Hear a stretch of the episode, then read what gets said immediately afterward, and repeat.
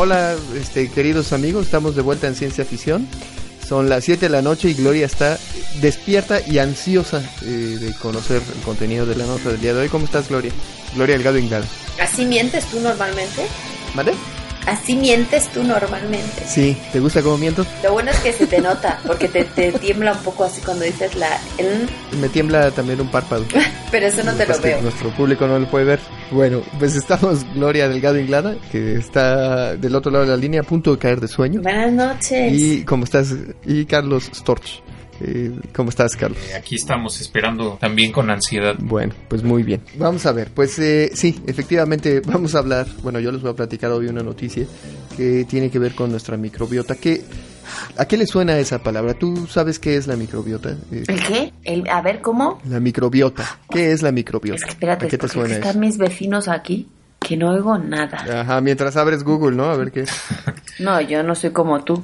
Pues es que te has creído que todos. Acabo de todos oír así, una tecla haciendo- mismo- A ver, espera, déjame. Me vas, me preguntas y yo te contesto. ¿Te refieres a Dime. la microbioma o genoma de la microbiota de un organismo? Ok. Pues sí, es uno de los dos sets de genes que posee este organismo. Este, este y no otro. y que codifica. No, bueno, ahora en serio. Son los bichos que tienes en el estómago, ¿no? Efectivamente, el unos conjunto unos del... que están ahí siempre, otros que me imagino que vienen de los tacos de Harry el sucio. Del borrego ¿De viudo. ¿Cuáles son los tags de Harry el, el sucio? De la Facultad de Ciencias.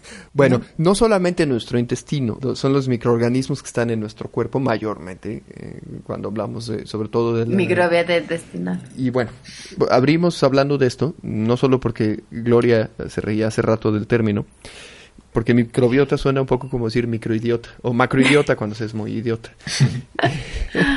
o microbiota cuando dice uno una tontería muy pequeña, ¿no? Acabo de decir una microbiotes, No, microidiotes. las tuyas son macros, macros. Siempre, siempre un encanto. No falla. Siempre encantadora. Pero bueno, como todo mundo sabe, estamos llenos de bichos, pero no hay por qué espantarse. Puede ser una cosa buena. Es algo sabido que nuestros cuerpos son ecosistemas para los microorganismos y que esos ecosistemas como los ecosistemas que hay fuera eh, de nuestro cuerpo en el mundo pues van cambiando. Eh, y que los bichos que viven dentro de nosotros nuestro microbiota cambia dependiendo de nuestros hábitos de higiene de los medicamentos que a veces tenemos necesidad de consumir y los alimentos que consumimos todos los días Sabemos además, aunque no sabemos hasta qué grado, que la relación es simbiótica y mayormente interdependiente. Hay un documento muy interesante, un artículo muy interesante en la revista ¿Cómo ves? de, de Guillermo Cárdenas Guzmán, que se llama El microbioma humano, que vamos a dejar por ahí puesto, entre las ligas, que da una cifra interesante. Eh, dice que una persona de 70 kilos debe llevar eh, entre la piel y las entrañas alrededor de 700 gramos o 2 kilos de bacterias. Eh, pero bueno, eh, el asunto es que, por supuesto, las relaciones no siempre son pues ventajosas. Las infecciones bacterianas son un ejemplo de una relación, digamos, tormentosa. Eh, tormentosa por un extremo. También eh, se sabe que pues que la acción de las bacterias que habitan en nuestro cuerpo pueden tener ciertos efectos en nuestro temperamento y en algunas funciones cerebrales. Eh, se ha hablado incluso desde el consumo bruto de alimentos, eh, estados de ansiedad, desórdenes de desarrollo neuronal y algunos comportamientos sociales. Eh, no se sabe hasta qué grado es, es, la acción de estas bacterias en cosas así. El estudio del comportamiento es complejísimo. En animales, ya no en animales simples como las moscas, ya no se diga en animales complejos como el ser humano. Pero bueno, lo que sí se ha visto nos sirve para darnos una idea de lo complicado y sutil que puede ser el tipo de, de las estrategias de, de, de colaboración, por ejemplo, entre algunas especies, produciendo la idea equivocada de que existe alguna forma de diseño. ¿Por qué digo esto último? Bueno, por el estudio que les voy a narrar. Es un estudio de un equipo de 10 investigadores que fue dirigido por eh, Carlos Ribeiro, de la Universidad de Lisboa y de la Fundación Champalimaud, Champalimaud, además de investigadores de varios otros institutos y fundaciones. Se publicó el mes pasado en PLOS Biology y como todos los artículos de PLOS está abierto pues, para su consulta. El nombre del artículo es Commensal Bacteria and Essential Amino acids control food choice behavior and reproduction. Eh, Lo has ensayado, ¿eh? what? Llevas tres días ensayándolo. la bacteria eh, comensal, comensal sería la bacteria comensal y eh, Essential Control Food. ¿Es el huésped? La bacteria comensal y el control de, de nuestras elecciones de alimentación y reproducción. Que dice más o menos lo que, pues, lo que dice el título. que, que es que, lo- ahí les va. El experimento se realizó con poblaciones de una especie de mosca, la Drosophila melanogaster o mosca de la fruta. Un alimento esencial para esta especie es la levadura, porque de la levadura eh, extraen la proteína que es de especial utilidad para estas moscas, especialmente en el periodo reproductivo. ¿Cómo se hizo el estudio? Los investigadores observaron a tres grupos de la misma especie. El primer grupo se alimentó con una solución basada en sucrosa, cuyo contenido carecía de algunos aminoácidos esenciales y cuya carencia, eh, se sabe, produce un incremento en el consumo de eh, la levadura, además de problemas de fertilidad. Eh, La solución tenía en una muestra de 100 gramos, 35 gramos de un aminoácido llamado L-alanina, eh, 25 gramos por cada 100 de L-glutamina, eh, 32 gramos de glicina y bueno, algunos otros aminoácidos. Eh, El grupo 2 eh, recibió una alimentación deficiente también, pero que incluía estos aminoácidos esenciales. La solución del segundo grupo contenía eh, por cada 100 gramos mayormente L-alanina, que son 35 gramos por cada 100, L-glutamina, 25 gramos, y glicina, de 32 gramos. El grupo que tenía la deficiencia tuvo una solución que solamente contenía L-glutamina, 100 por 100 gramos. El, eh, este aminoácido L-glutamato es clave para las funciones sensoriales y metabólicas. Bueno, este último grupo además, y el tercer grupo recibió una solución cambiante en la que los aminoácidos se iban retirando uno por uno. Ahora, esto sucedió durante 72 horas. Sí, perdón que te interrumpa, la drosofila es como, como un el caballito de, de batalla de muchos investigadores para cosas sobre todo genéticas.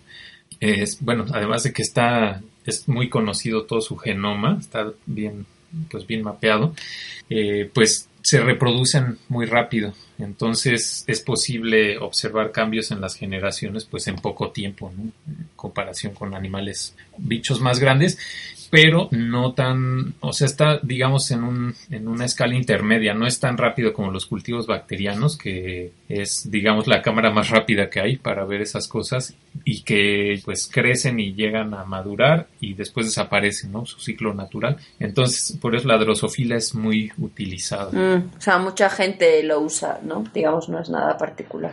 Mm. Pues sí, pero además creo que también para estudios de comportamiento y cerebrales, ¿no? Hay, porque tienen un cerebro eh, con poca densidad neuronal. Es una plaga, ¿no? ¿Verdad? Pues no sé, no creo. No, bueno, pues es un insecto bastante abundante, pero tanto así como plaga, no, no causa tampoco muchos estragos en, en la fruta, son más bien más molestos este, para nosotros. Bueno, pero ya, era solo un paréntesis, este, perdón por interrumpirte, así que síguele. Bueno, pues el caso es que estuvieron por ahí guardadas 72 horas con, con sus tres soluciones. Se les ponía un Kleenex eh, mojado en la solución y de eso se alimentaban. Después de las 72 horas se colocó a las moscas frente a un menú, a un menú de dos platos. Se ofrecía un plato, la solución dulce que habían estado comiendo, y el otro plato, un montón de levadura rica en proteína. Eh, los dos primeros grupos fueron directamente al segundo plato, al que tenía la levadura rica en proteína. Eh, podría decirse que se saltaron la entrada. la entrada de la solución dulce se fueron directamente al plato fuerte, que era lo que se esperaba, pero aquí está lo raro. El tercer grupo de moscas, que también presentaba un déficit de aminoácidos, perdió el apetito por la levadura. Se trataba de un grupo cuyas poblaciones de, de cinco bacterias específicas en su microbiota, le- las bacterias siendo Lactobacillus plantarum, L. brevis Acetobacter pomorum, Commensalibacter intestini y Enterococcus faecalis No conocemos nada de eso. eh, habían sido aumentadas. Es decir, este grupo de cinco bacterias había se había aumentado en el interior de estas, de estas eh, moscas, que no fueron directo a la solución de levadura, sino que se mantuvieron con la solución eh, dulce. Eh, Las bacterias no estaban reemplazando los nutrientes, produciendo ellas los aminoácidos. En lugar de eso, al parecer, los microbios funcionaban como fábricas metabólicas, transformando la comida que sí recibían en metabolitos. Y al parecer estos metabolitos eh, tienen eh, relación con el comportamiento de las moscas porque le indicaban al bicho que podía seguir funcionando sin la necesidad de esos aminoácidos esenciales. Eh, dos tipos de bacterias fueron particularmente efectivas. eh, O sea, ¿engañaban? el- engañaban. Sobre todo las que tenían el crecimiento en dos tipos de bacterias, Acetobacter y Lactobacillus. Eh, El aumento eh, de estas bacterias en estas dos moscas fue suficiente para suprimir eh, las exigencias proteínicas de las moscas y aumentar su apetito por el azúcar.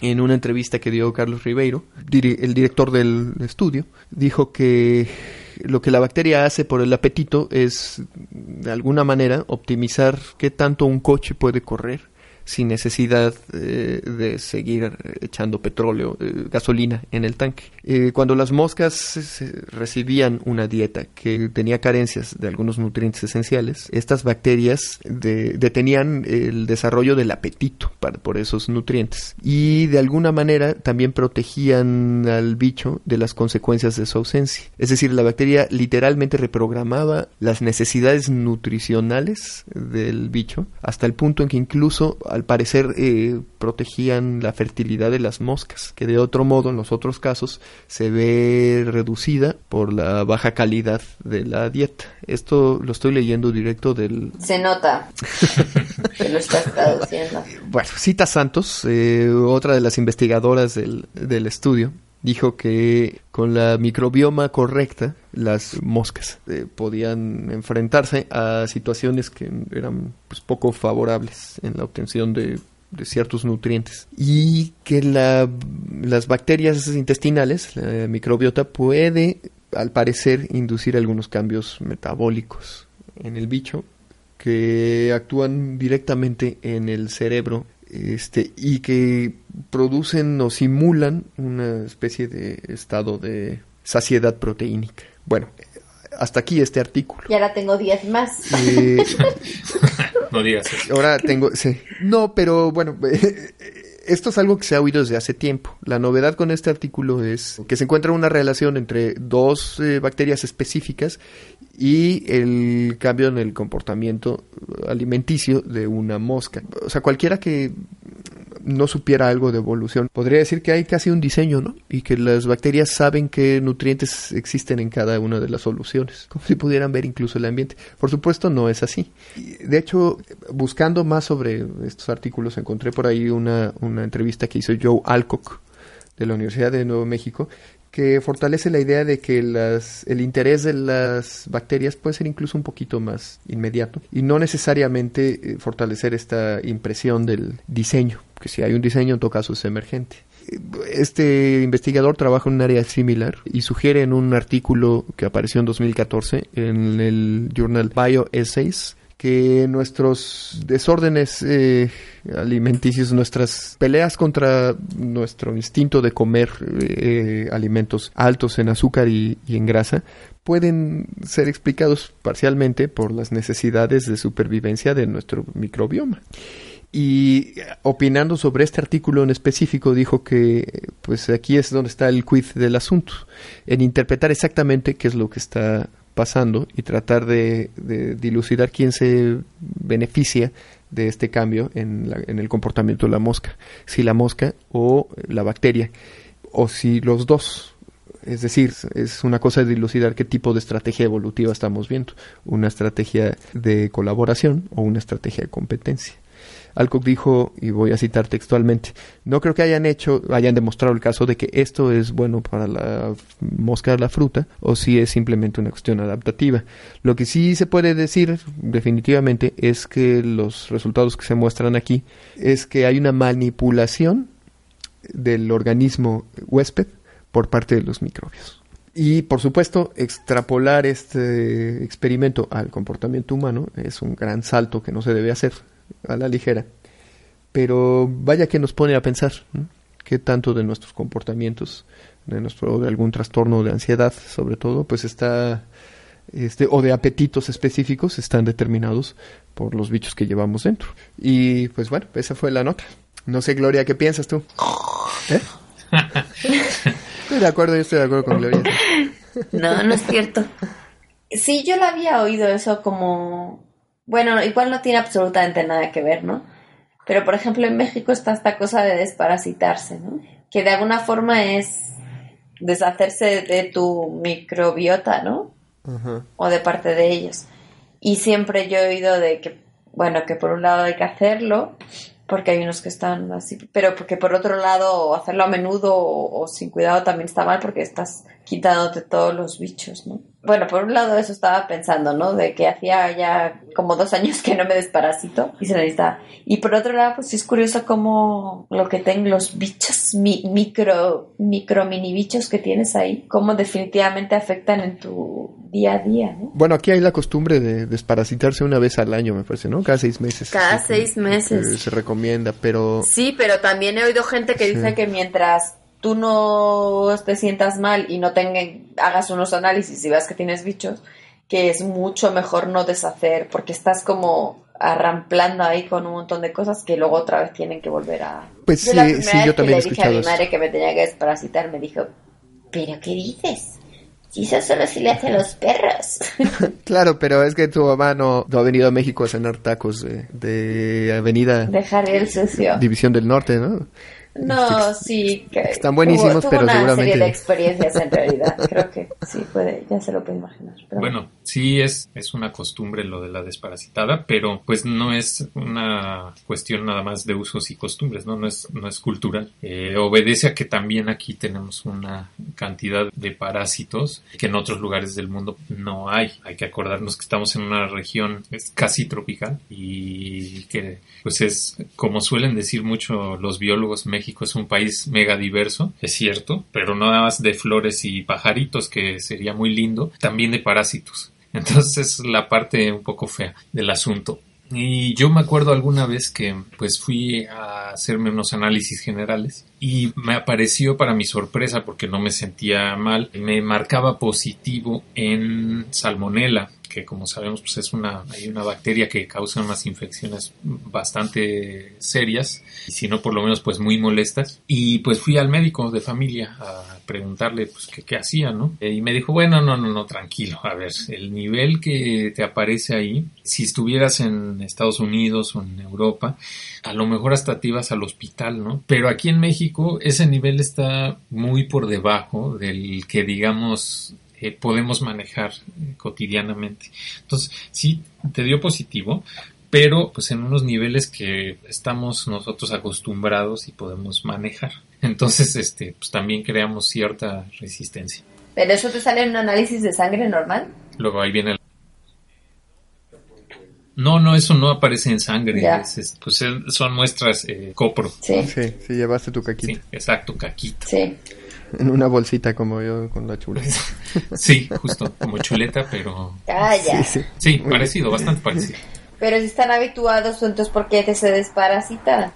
Sí, pues es que, o sea, una cosa sí es estar habituado a ciertos niveles, puedes crear resistencia, ¿no? y hay unos bichos horribles, ¿no? Como los cisticercos, las tenias y demás, que no convivimos con ellos de forma simbiótica, a diferencia de estas bacterias, y que los problemas se dan cuando pues, hay un, desequilibrio, ¿no? que su número empieza a aumentar. Estos otros bichos no pueden convivir con nosotros eh, de una forma aceptable, ¿no? Entonces se tienen que erradicar o pues, las consecuencias son muy graves.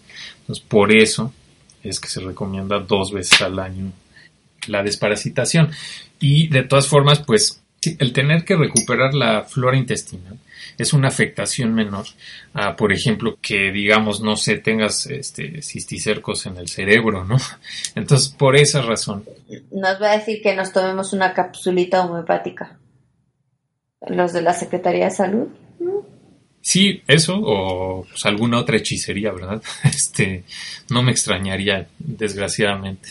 Lo que decías por ahí, Alejandro, nuestra relación con estos grupos de bacterias, por ejemplo la Escherichia coli, que es también conocida por porque de repente se vuelve loca y se reproduce mucho y nos da retortijones por ahí, dolores de tripa y este, diarreas. Eh, esta bacteria, cuando nacemos, a las poquitas horas de haber nacido, eh, ya nos colonizan, eh, llegan a, nuestras entrañas y pues nos colonizan por el resto de nuestra vida. Entonces, eh, pues es una relación bastante estrecha, ¿no? Y que dura pues prácticamente pues, hasta la muerte. Las simbiosis siempre son relaciones muy complejas y que se siguen estudiando, ¿no?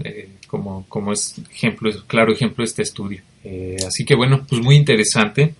Y no sé ustedes muchachos, pero a mí ya mi microbiota me está pidiendo este gasolina en forma de tacos. mi microbiota la mía también ya está pidiendo. Me pide dormir. bueno, pues entonces, eh, siendo las 10 con 49 minutos, que tú te has tardado una martes hora. Martes 16 de mayo. Una qué mentira. qué mentira, año del señor 2017. ¿Cuánto me tardé, Gloria? Una hora. No, no se tardó tanto como otras ocasiones. Este, doy fe de. Si dijo 10 o 15. Ya, ya, no quiero saber más de tus reclamos, Gloria. y así que vamos a parar por ahora. Este, gracias por eh, escucharnos. Gracias, estimado público, por escucharnos. Y gracias, muchachos. Como Parece siempre, es un placer. hace poco que los escuché, pero hace varios días. Como lo hemos dicho dos veces, no te va a costar ahora decirlo. por la Nos pueden escribir a. Arroba por la Nos pueden escribir al correo electrónico. Venga. Blackspot.mx ok, afición por la ciencia arroba gmail.com. Por ahora ya te he dicho. Y nos pueden visitar también nuestro perfil de Facebook. Microbiota. Eh, Búscanos como arroba microbiota. Oye, ¿te, estás tomando? Nada, estoy con, los, estoy con los ojos cerrados. ¿Te estás tomando un tonayán para matar tu microbiota? Sí, se está purgando como los charros, ¿no? Por favor, por favor, discúlpeme. Sí, ha sido un error. No volverá a ocurrir. Bueno, pues muy bien. Eh, Pues vamos a, cenar. Vamos a estar al pendiente si nos quieren escribir. Y no se olviden tampoco de descargar nuestros podcasts usando su aplicación favorita en el celular.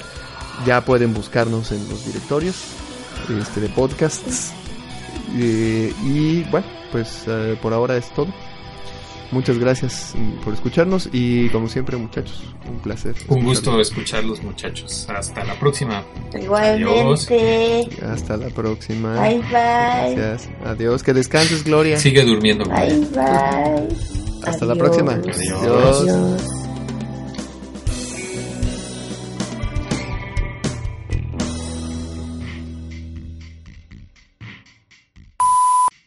Borduín. Yo creo que en realidad fue a, perder un poco de microbiota. ¿Estás jugando un juego de Flash, Gloria? ¿O por qué sigo oyendo tu trackpad así, clac, clac, clac?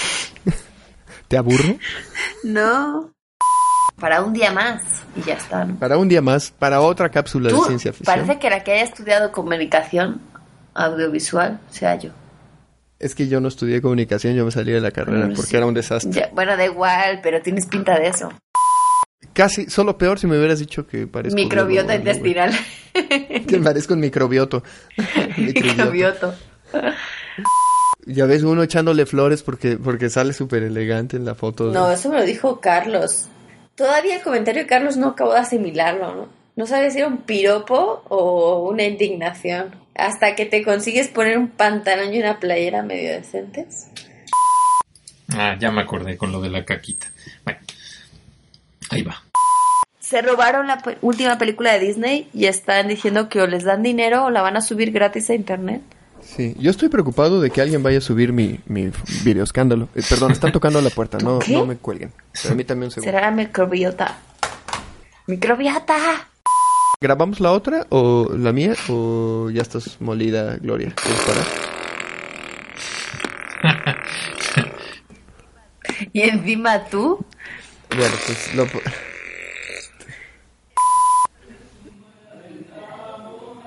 Están borrachos. Tengo unos vecinos borrachos aquí. Bye. Adiós. Adiós. Esto no lo edites, Borduin. Luego, no lo edites. ¿Por qué siempre piensan que soy yo la maligna? La maligna. Esto no lo edites, Borduin.